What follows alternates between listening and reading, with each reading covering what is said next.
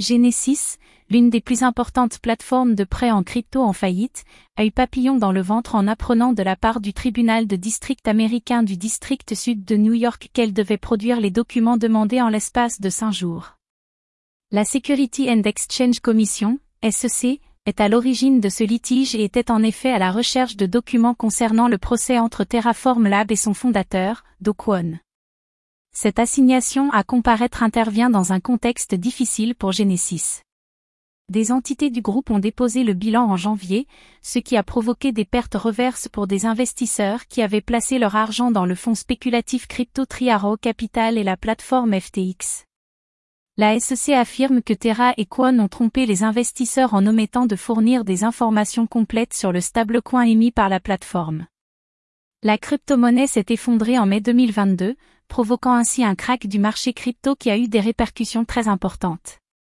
Les stablecoins algorithmiques comme TerraUSD utilisent des algorithmes pour maintenir un prix stable et sont liés à un token de gouvernance pour la stabilisation des prix. Le groupe Digital Currency, société mère de Genesis, n'a pas souhaité commenter cette décision. En janvier, les passifs de Genesis s'estimaient à environ un milliard de dollars pour 10 milliards d'actifs. Les jumeaux Winklevoss avaient quant à eux réussi à retirer 282 millions de dollars avant la faillite de Genesis. La plateforme Crypto Gemini avait, pour sa part, investi 24 millions de dollars pour son expansion en Inde. Dokwon, pour sa part, essaie, du Monténégro, d'empêcher son extradition vers les États-Unis.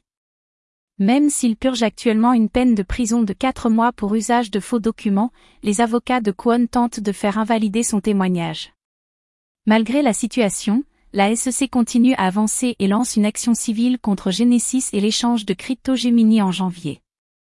En effet, les deux sociétés proposaient des titres non enregistrés via le programme IARN de Gemini. Le procès entre la SEC et Terraform Lab est en cours et le sort de Do Kwon n'est pas encore connu. Mais malgré ces développements judiciaires, il est important de s'exercer à la prudence et à la sécurité avant de placer son argent dans le cryptoverse. Suivez-moi sur Cyberinvestisseur.